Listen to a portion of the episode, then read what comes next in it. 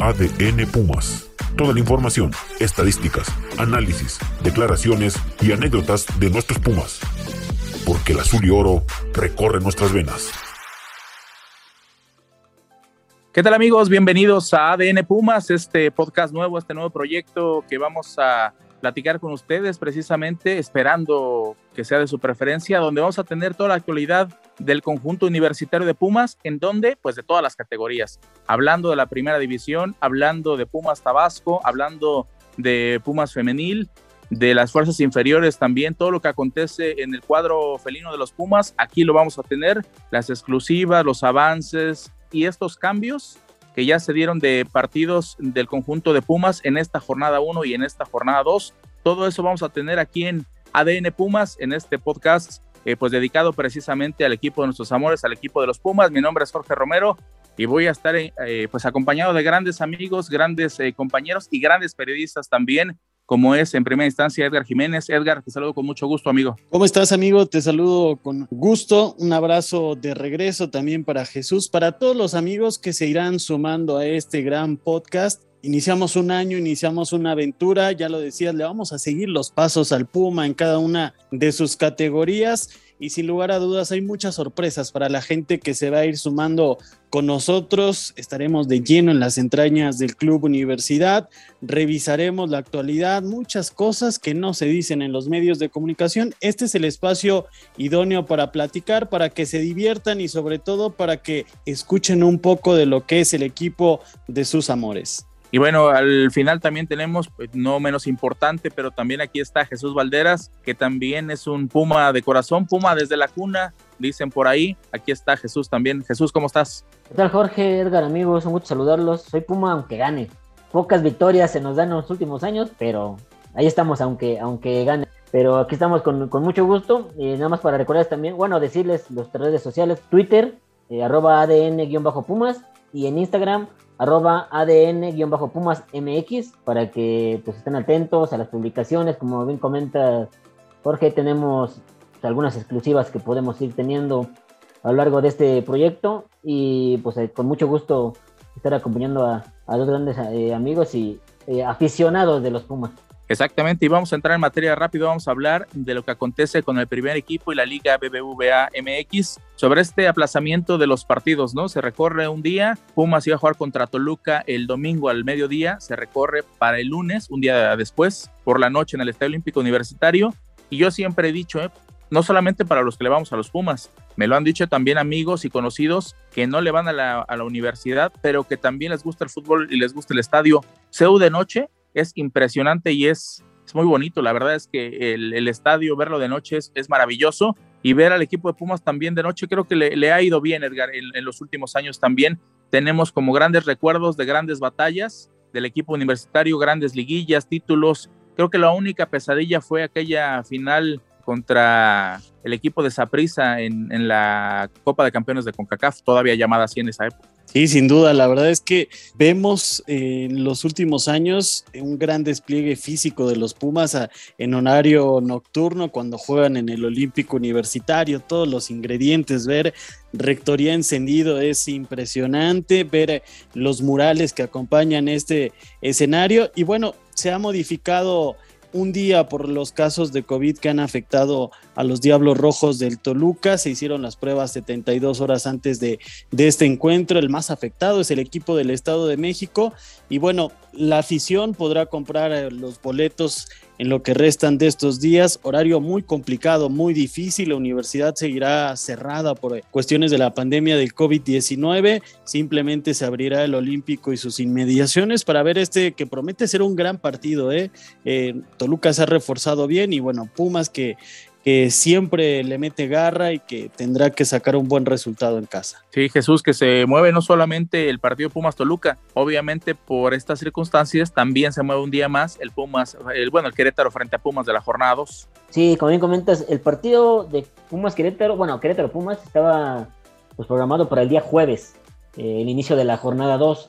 Ahora con esta modificación de, de Pumas Toluca el día lunes a las 9 de la noche, se recorre el día viernes a las 7 de la tarde, bueno, tarde-noche, Así que Pumas va a tener una semana muy ajetreada, ¿no? Eh, así está presupuestado o programado, mejor dicho, esta, este inicio de torneo para Pumas, que es complicado y que va a estar pesadito, ¿no? Porque tiene, sabemos que tiene el torneo de liga y eh, al menos dos partidos asegurados con el inicio de la eh, Liga de Campeones de CONCACAF, que va entre el Saprissa viejo conocido. Y sí, sí, yo recuerdo esa noche del 2005, que muy poco celebrando que nos íbamos a Japón, pues no, nunca nos pudimos colar a, ese Mundial de Clubes. Hubiera sido muy especial porque iba a enfrentar, recordemos que meses después Saprissa enfrentó al Liverpool, ese Liverpool que le dio la vuelta al, Milan en, en Estambul y hubiera visto al Pumas enfrentando al gran Gerard. Ah, Dios mío. Sí, exactamente, así las cosas. Y bueno, a, hablar en el caso específico de Pumas y de Toluca, las pruebas que ya decía Edgar, eh, pues el más castigado sí, el Toluca, con 11 en la semana.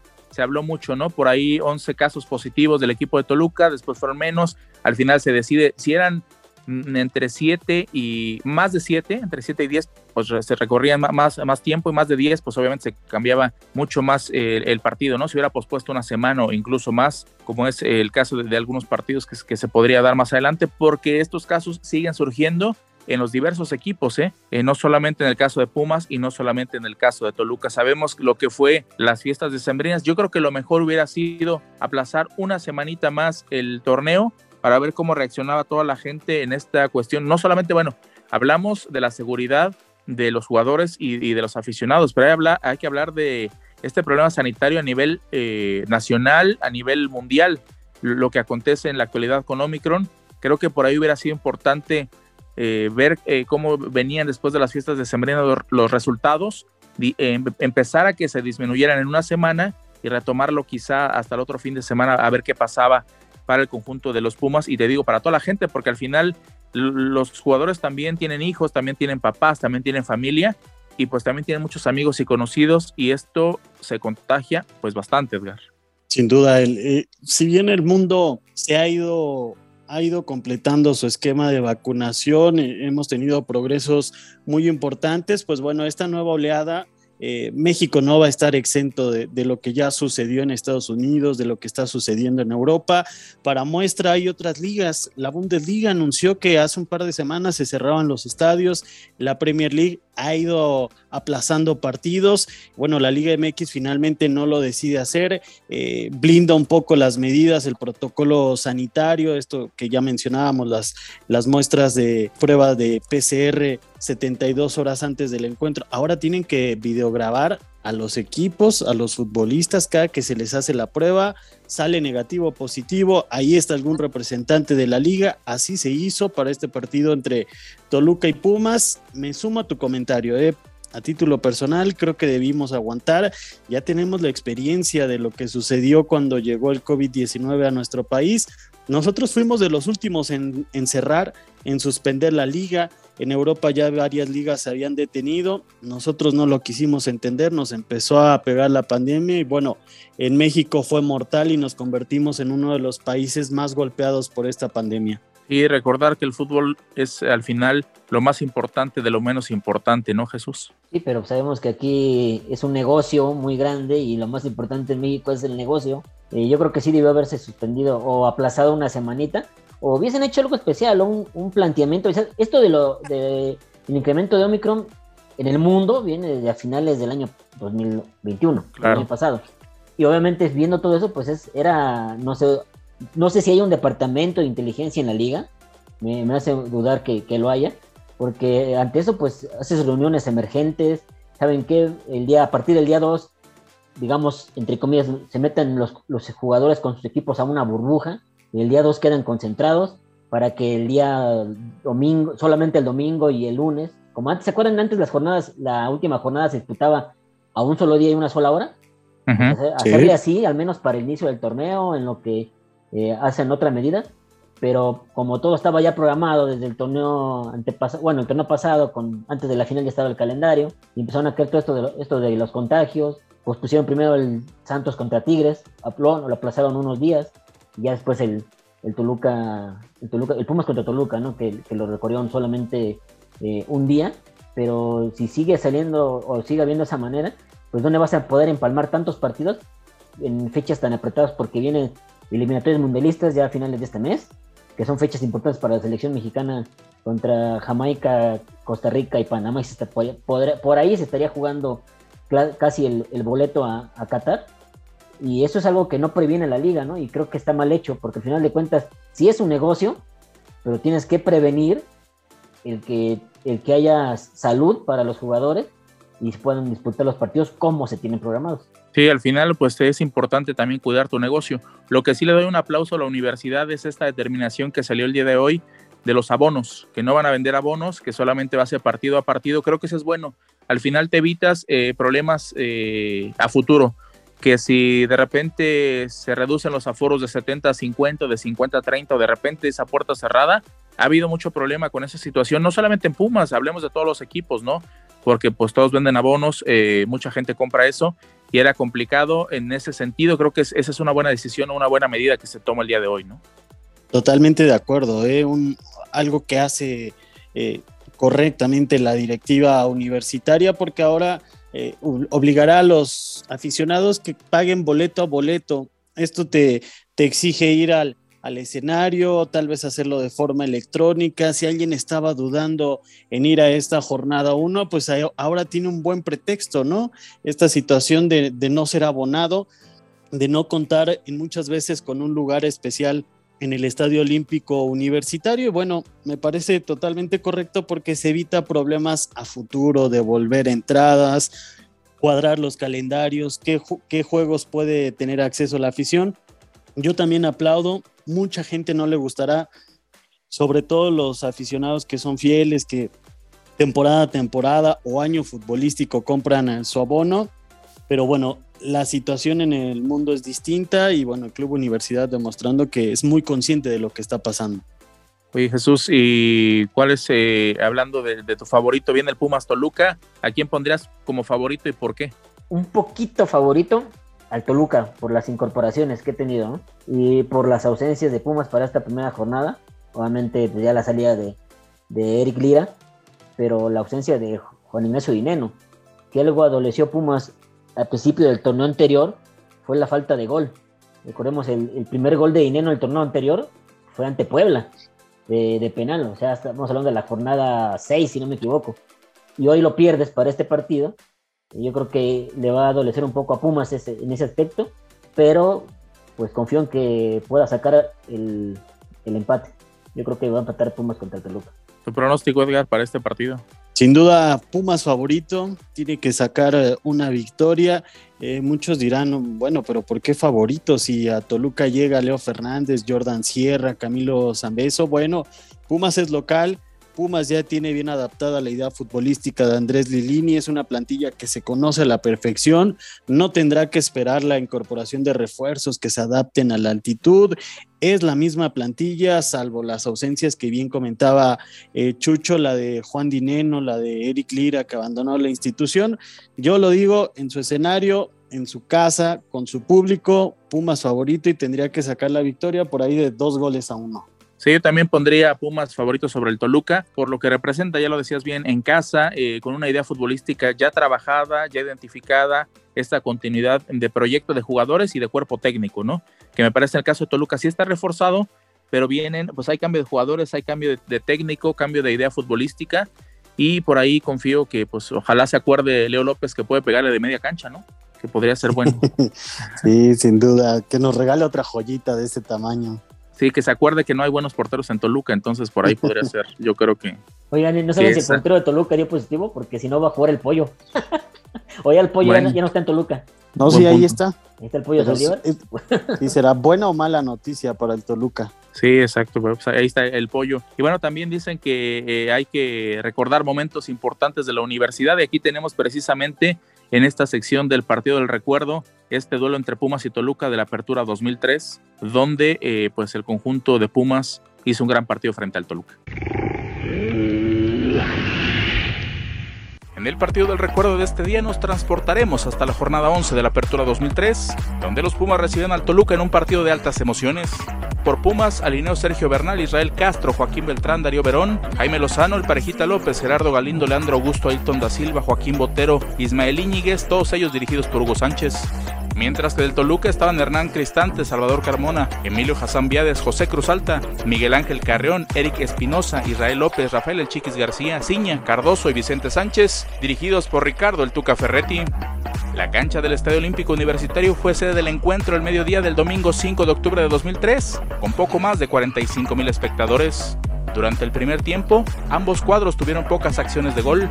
Sin embargo, a un par de minutos de finalizar la primera parte, el silbante del cotejo Armando Rachundia expulsaría al mediocampista de los Diablos Rojos del Toluca, Israel López, lo que mandó a los visitantes en inferioridad numérica al descanso. Para el complemento, los felinos intentaron sacar provecho a la ventaja de un hombre más sobre el terreno y al 50, en una serie de triangulaciones con una buena acción de Joaquín Beltrán, el capitán Azul puso el 1 por 0 al mandar un tiro colocado que dejó sin oportunidad de Hernán Cristante. El poderío del Toluca de la mano del ariete paraguayo José Saturnino Cardoso no se quedó de brazos cruzados en un lapso de 5 minutos dio la vuelta al marcador. Al 66, Cardoso mandó un tiro cruzado de media vuelta para marcar el 1 por 1. Posteriormente al 71, en un desvío desafortunado de Israel Castro en marca sobre el uruguayo Vicente Sánchez, mandó el balón al fondo de su propia meta que dejó sin posibilidades al portero Sergio Bernal para el 2 por 1 de la visita. Pese a la desventaja en el marcador, el estirpe universitario salió a flote, ya que en los minutos finales dieron la voltereta, un remate de cabeza de Jaime Lozano al 85 igualó el electrónico, y solo dos minutos más tarde, al 87, un disparo fuerte y raso de Ismael Íñiguez pondría en el 3 por 2 definitivo, que otorgó la victoria a los dirigidos en ese entonces por Hugo Sánchez.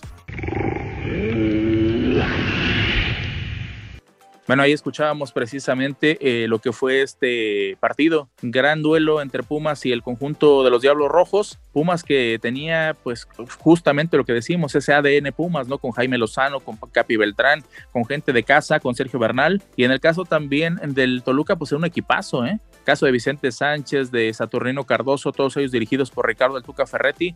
Jesús, sin duda, un gran duelo este donde déjame de manifiesto Pumas, lo que es en esencia, ¿no? El ADN Puma la agarra, la entrega y pues venir siempre de atrás. Sí, era un equipazo, era el, equipo que se estaba perfilando para el año siguiente, ¿no? El equipo de, del bicampeonato. Si recordamos, pues la base de Pumas, ¿no? Era con canteranos, el caso de Sergio Bernal, Joaquín Beltrán, Israel Castro, Gerardo Galindo, Alparejita López, grandes extranjeros, Verón, Leandro, Ailton, Marioni, y jugadores que llegaron, que no eran de la cantera Puma, pero sabían la exigencia que era, que era jugar en Puma, ¿no? El caso de Ismael Íñiguez, de Kikín Fonseca.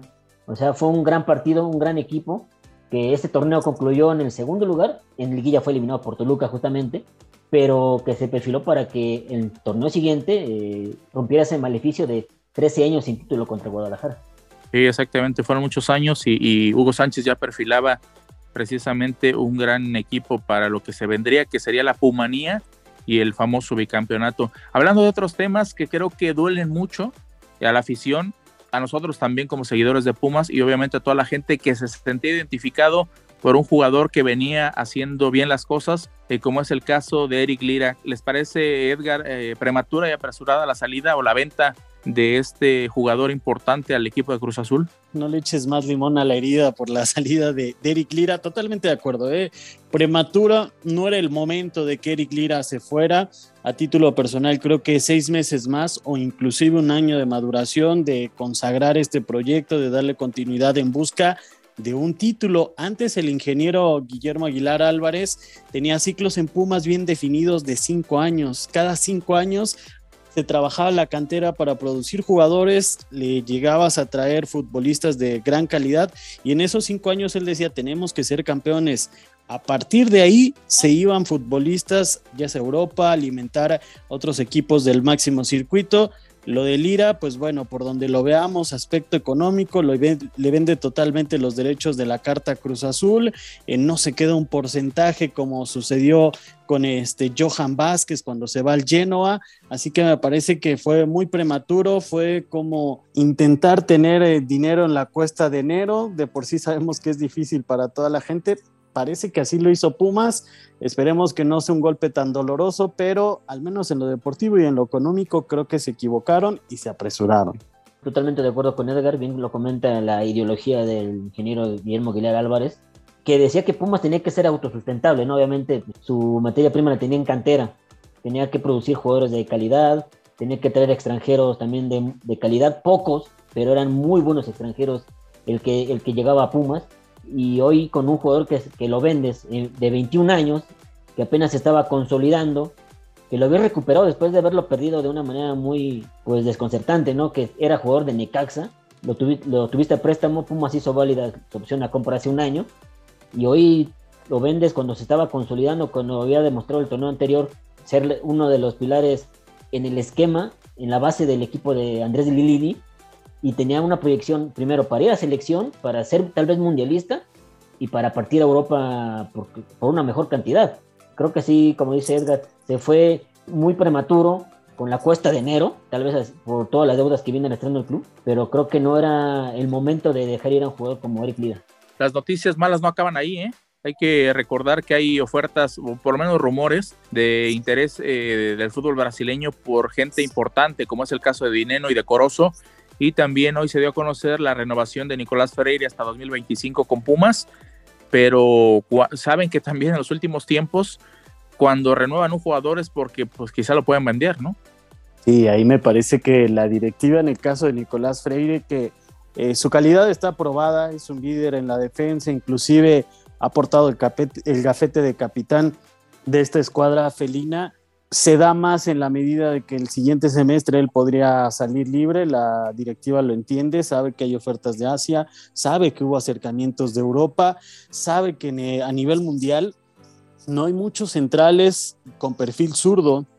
Pumas tiene uno, es de buena presencia, tiene buen remate, tratan de, de, blindarlo de cara a lo que será seguramente para ellos un ingreso a las arcas universitarias. Caso de Corozo, y Dineno han buscado a ambos del fútbol brasileño. Me parece que Dineno estará seis meses más.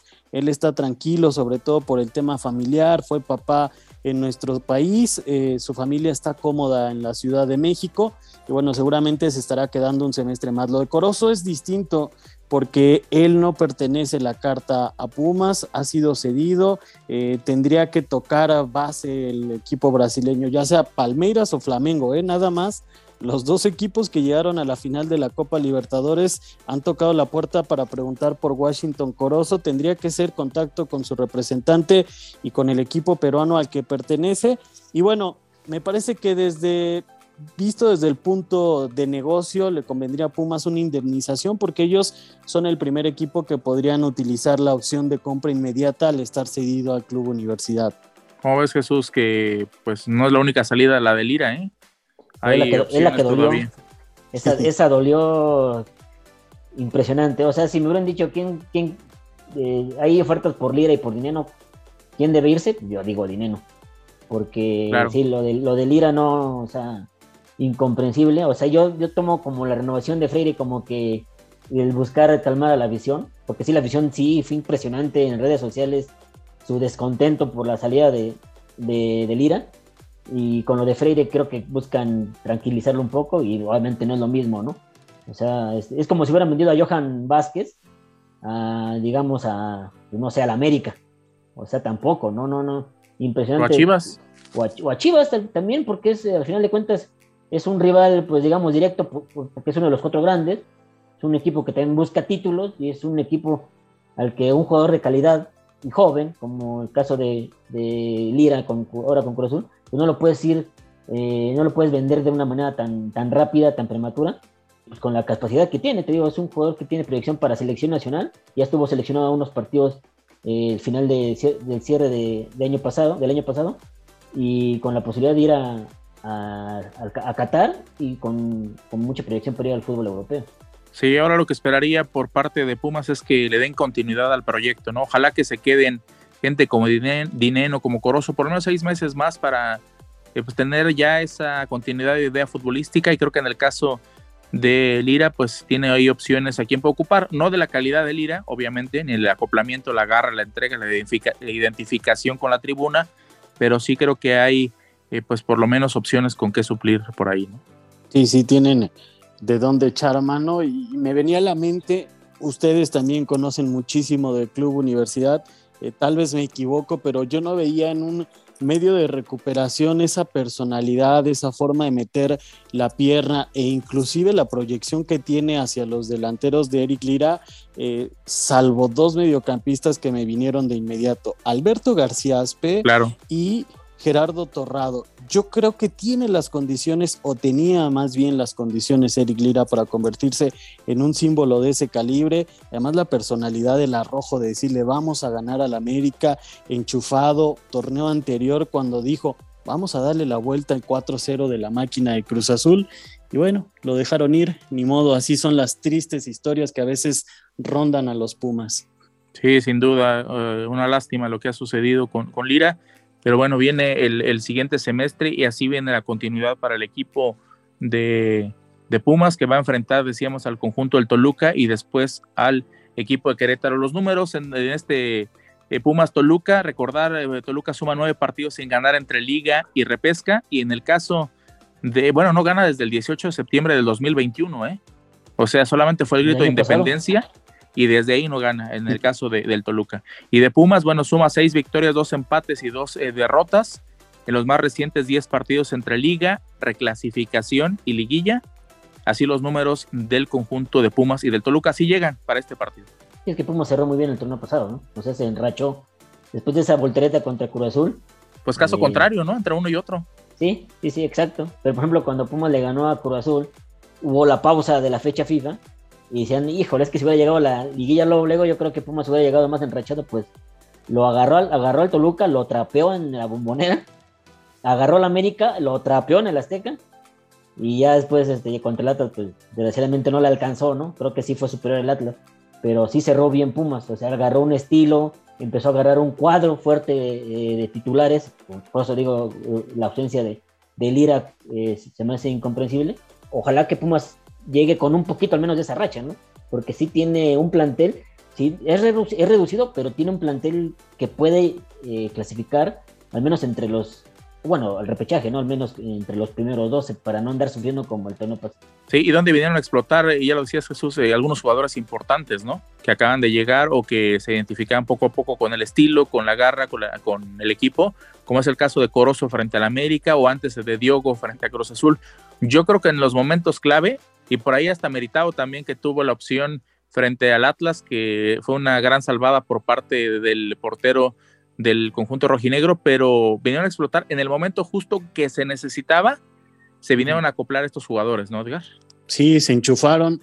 Eh, Manchita Corozo inclusive inundó eh, las primeras planas en Ecuador. Eh, Gustavo Alfaro lo volvió a, a llamar a la selección ecuatoriana después de esas buenas actuaciones que tuvo en la liguilla del fútbol mexicano. Me parece que él, bien mencionaba lo de Igor Meritao, que se ha ganado ese espacio, ocupar ese espacio que puede dejar Eric Lira, futbolista que a lo mejor no fue tan regular, pero se enchufó en la recta final de este torneo.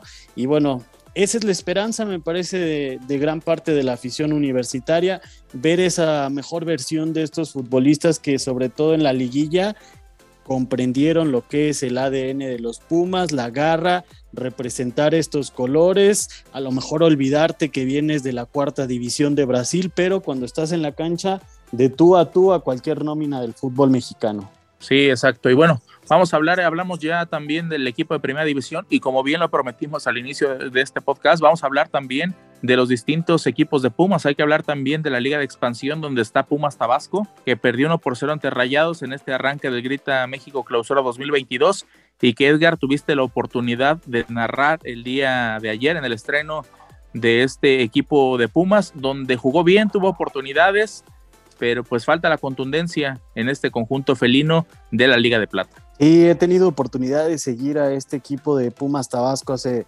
desde su aparición. Me parece que la idea de, fútbol está comprendida, lo que pretende Alex Pérez, que es un técnico consolidado en la categoría, que está haciendo méritos para seguir avanzando en el fútbol mexicano. Eh, sumó tres incorporaciones, Juan de Dios Aguayo, eh, Víctor Guajardo y Rafa Durán. Este último me parece que puede ser una gran solución de acuerdo a las bajas que ha tenido eh, Pumas Tabasco para este semestre. El Toro Morín, Jesús Alberto Alvarado, mejor conocido como el Toro Morín, buscó oportunidades lejos de, los Pumas tabasqueños. También Omar Islas, que se fue al primer equipo.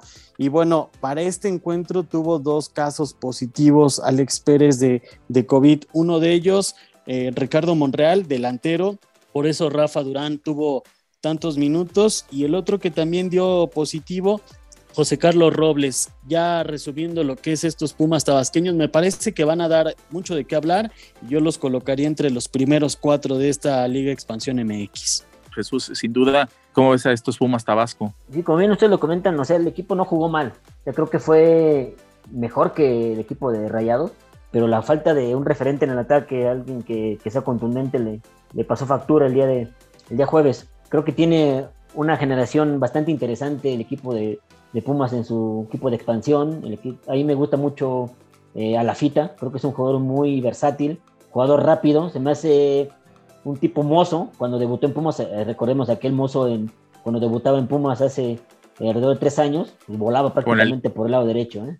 O el mozo de la liguilla, ¿no, Chucho? No, vayamos tan lejos. Sí, sí, bueno, pero aquel mozo que, que debuta era muy rápido, sí era trabancado en, en, el área de defensa, ¿no? Porque no tenía el timing tal vez, porque él era un jugador primero de ataque en las fuerzas, en las fuerzas básicas de Pumas, era un jugador que hicieron eh, lateral, pero me, lo veo de esas características, muy, muy rápido, con buen toque de balón, creo que tiene mucha, mucha presencia, el, el, timing, el llegar al, espacio, la proyección que tiene en el ataque.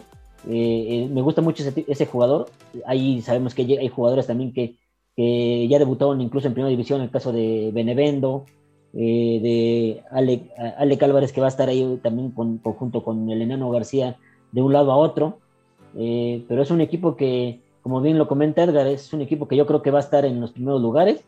Eh, tal vez en un momento no alcance para los primeros cuatro, pero sí va a estar eh, eh, al menos en, reclasificación. El año pasado llegaron a reclasificación, fueron eliminados contra el equipo que en ese momento era el campeón, ¿no? el Tepatitlán, pero que hizo bien las cosas, aunque su problema es el referente del ataque, es, le falta un goleador y creo que es lo que tiene que buscar al menos el técnico del equipo de expansión. Sí, el torneo pasado que decíamos solamente fue eh, superado por, bueno, me refiero a puntos y en la tabla general, por equipos como Dorados, Atlante, Morelia y Celaya, ¿no? Hablamos de, equipos importantes, bueno, Atlante que fue a la postre el campeón. Es que le pesó a Pumas Tabasco, le pesó no ganar en casa. o sea, ese, ese, fue su, su talón de Aquiles. La localía le pesó muchísimo y fue por eso que fue quinto, porque si hubiera sido un equipo regular, hubiera sido fácilmente en los primeros cuatro del torneo. Sí, eh, decías Edgar, me, acuerdo que comentabas en, algún momento, en, alguna plática, la diferencia que tiene eh, Pumas Tabasco de no jugar como local, valga, la redundancia, aunque, aunque, juegue en Tabasco y sea su estadio. Sí, eso le, le, cobra mucha factura al equipo de Alex Pérez, que se tiene que adaptar a eso. Ellos entrenan en la cantera en la Ciudad de México, eh, cada 15 días salen a Tabasco, a Villahermosa, en vuelo para jugar como locales. Para este duelo llegaron el miércoles, tuvieron una sola práctica bajo el clima, bajo el nivel del mar de Villahermosa, Tabasco. Y bueno, eso se tienen que adaptar, le cuesta muchísimo jugar, inclusive eh, lo decíamos en la transmisión, han recortado más el césped de, este estadio olímpico porque antes era un pasto más denso, más alto, le costaba mucho trabajo eh, plasmar su idea. Es un equipo que tiene mucho la, la bola de Alex Pérez y bueno, a esto se tendrá que adaptar, esto tendrá que mejorar y romper esa racha negativa de 25 partidos y una sola victoria en condición de local. Pues sí, exactamente complicado lo que sucede y, viajar, como dices, constante. Bueno, cada semana tiene que viajar, ¿no? A diferencia de los demás que viajas cada dos semanas, entonces cada dos, cada semana y con el riesgo incluso ahora con esto de Omicron, de por ahí contagiarse también como en el caso de, de, varios equipos de la Liga MX, le podría pasar factura al equipo de Pumas Tabasco. Pero bueno, no menos importante también hablar de la Liga Femenil, donde Pumas eh, tuvo varios eh, movimientos, tuvo dos altas importantes y varias bajas. Eh, se presentará el día de mañana frente al equipo de León al mediodía. Eh, ¿Cómo ven a este plantel? Si tiene la pues plantel suficiente y con la continuidad de tener a esta técnica Karina Báez para esta para este nuevo torneo, para esta nueva aventura, eh, poder hacer algo importante y por ahí soñar con una liguilla de nueva cuenta, ¿no? Con la serie de hace poquito más de un torneo de Elena Dávila, pues el equipo era equipo de liguilla, ¿no? Recordemos que cuando empieza el torneo o, la Liga eh, Mexicana Femenil, pues eran solamente cuatro clasificados, ya dividido en dos grupos y los dos mejores de cada grupo pasaban a una semifinal y después la final. Después ya se hizo, ya no se, eliminaron los dos grupos, se quedó a tabla general y ya clasifican ocho, ¿no? Cuando se votó con ese formato, Pumas ya estaba constantemente en, las liguillas. un equipo que obviamente no, no, le, no le podía competir del todo a tú al equipo de Monterrey, Tigres, América, Chivas, Pachuca, Atlas, pero estaba en, liguillas y pues al final de cuentas les daba un poquito de pelea, eh, pero siempre quedaba en cuarto de final, ¿no? Ahora con el torneo pasado que no pudo clasificar, la obligación para este, para este torneo con Baez es llegar a liguilla y porque se, se reforzó un poco, creo que se reforzó bien, con, con el caso de esta chica eh, Vareiro en el ataque, y, creo que es algo que le, que le puede dar este, buenos dividendos al equipo femenino. Sí, Edgar, dos eh, jugadoras importantes, las altas, Ribeiro y Chavarín, ¿no? Y dos estadounidenses que llegan a sumar bien a la plantilla de, de Karina Báez. Stephanie Ribeiro, atención con esta jugadora, ¿eh? viene procedente del acérrimo rival de las Águilas del la América. La llevaron a Coapa para hacer goles. Lamentablemente el semestre anterior eh, no lo pudo hacer, solo marcó un tanto en temporada regular. Y bueno, viene a, Club Universidad, ya sin esa presión de su presentación en la Liga MX femenil, puede sumar mucho y vaya que si se enchufa con Dinora Garza, pues estarán teniendo una buena mancuerna. Pueden ser de las delanteras importantes en este clausura 2022. Y bueno, Chavarín le va a dar mucha solidez al medio campo, también estadounidense, de los fichajes que ha incorporado esta institución y me parece que de lo mejor, al igual que como mencionábamos hace un rato, la continuidad que se le da a la plantilla y la confianza, el respaldo que tiene Karina Báez, que está viviendo su primera oportunidad en el banquillo. Recordemos que era auxiliar en Tigres, también lo fue en, los, en las Tuzas del Pachuca y bueno, dos instituciones que son protagonistas en el fútbol de la Liga MX femenil. Karina me parece que entiende bien las necesidades del club universidad, puso a jugar por momentos bien a esta, a esta escuadra y bueno, dará de qué hablar, me parece que sin lugar a dudas se pueden meter a la fiesta grande, puede regresar este equipo femenil a la liga. Sí, las bajas, los movimientos que tuvo el equipo de Pumas, eh, Hilary García, Karina Robles, eh, Victoria Casas, Angélica Vázquez y Ana Campa, las que se fueron, sí, lo, lo decían bien, Dinora Garza, yo recuerdo, o sea, Dinora, Dinora Garza tiene tanta experiencia eh, mucho camino recorrido en este conjunto, que incluso yo la recuerdo con Leo Cuellar desde hace muchos años, cuando Cuellar dirigía al primer equipo de la selección eh, mexicana femenil. Eh, Jesús, sin duda yo creo que puede ser importante para este equipo que tenga continuidad en el proyecto, en las jugadoras y que poco a poco también se identifique la gente, porque ahora jugando en el Estadio Olímpico Universitario me parece que es también cumplir un sueño para ellas. Sí, importante que también vayan a apoyarla, ¿no?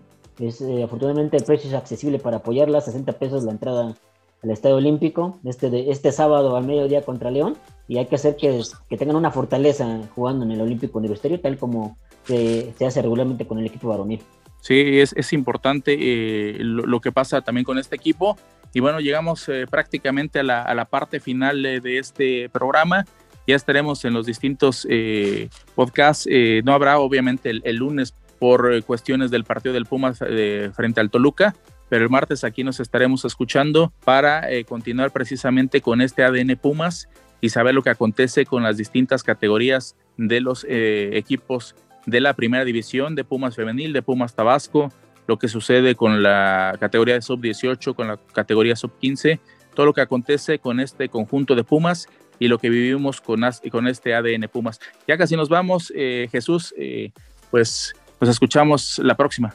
Nos vamos, muchísimas gracias por su eh, atención en este primer episodio. El próximo será el próximo martes, ¿no? Obviamente por el partido de Pumas contra Toluca el día lunes tendremos declaraciones, tendremos un análisis. Eh, ojalá que sea con una victoria eh, del equipo de Andrés Lilini y obviamente con todo lo que acontece con las categorías, ¿no? El caso de, la femenil, del sub-18, sub-20 de, Pumas que también enfrentan a, a Toluca. Tengo entendido que sigue, creo que es el domingo todavía, eh, temprano en, las instalaciones de cantera, pero ya estaremos al pendiente y con pues, cosas nuevas ¿no? para, para el próximo episodio de, de este ADN Pumas. Así es, Edgar, también despedirnos eh, y agradecerte por esta, eh, este primer episodio y nos escuchamos en la próxima, Edgar.